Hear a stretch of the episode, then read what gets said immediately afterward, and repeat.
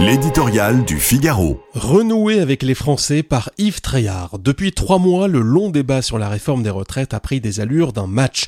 D'un côté, Emmanuel Macron déterminé à faire passer ce texte, seule promesse concrète de sa campagne électorale.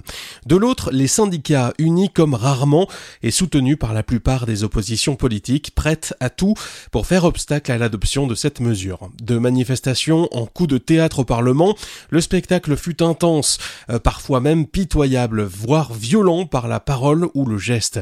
L'heure est désormais au bilan. Qui a gagné? L'exécutif a obtenu gain de cause, une victoire à la Pyrrhus. Le président de la République va s'exprimer lundi soir avec euh, l'espoir de faire baisser la tension. S'il est probable que le chef de l'État respectera sa devise de ne rien lâcher, son allocution ne devra pas se tromper d'interlocuteur. Laurent Berger, Jean-Luc Mélenchon et d'autres peuvent en appeler au peuple. Ils ne sont pas le peuple. Certes, d'après tous les sondages, une grande majorité de Français est hostile au passage à 64 ans de l'âge légal de départ à la retraite, mais tous, tant s'en faut, ne souhaitent pas que la confrontation se poursuive, que la confusion s'empare du pays.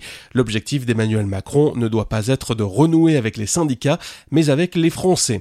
La cote de popularité du président n'a d'ailleurs jamais été aussi basse. Le conflit autour de la réforme des retraites n'a été que le révélateur d'une crise beaucoup plus profonde, nourrie par la défiance à l'endroit du pouvoir et même de la personne d'Emmanuel Macron.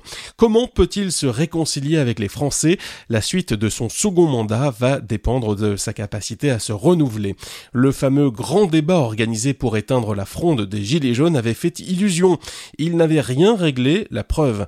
Les belles paroles s'envolent, seuls comptent les actes concrets.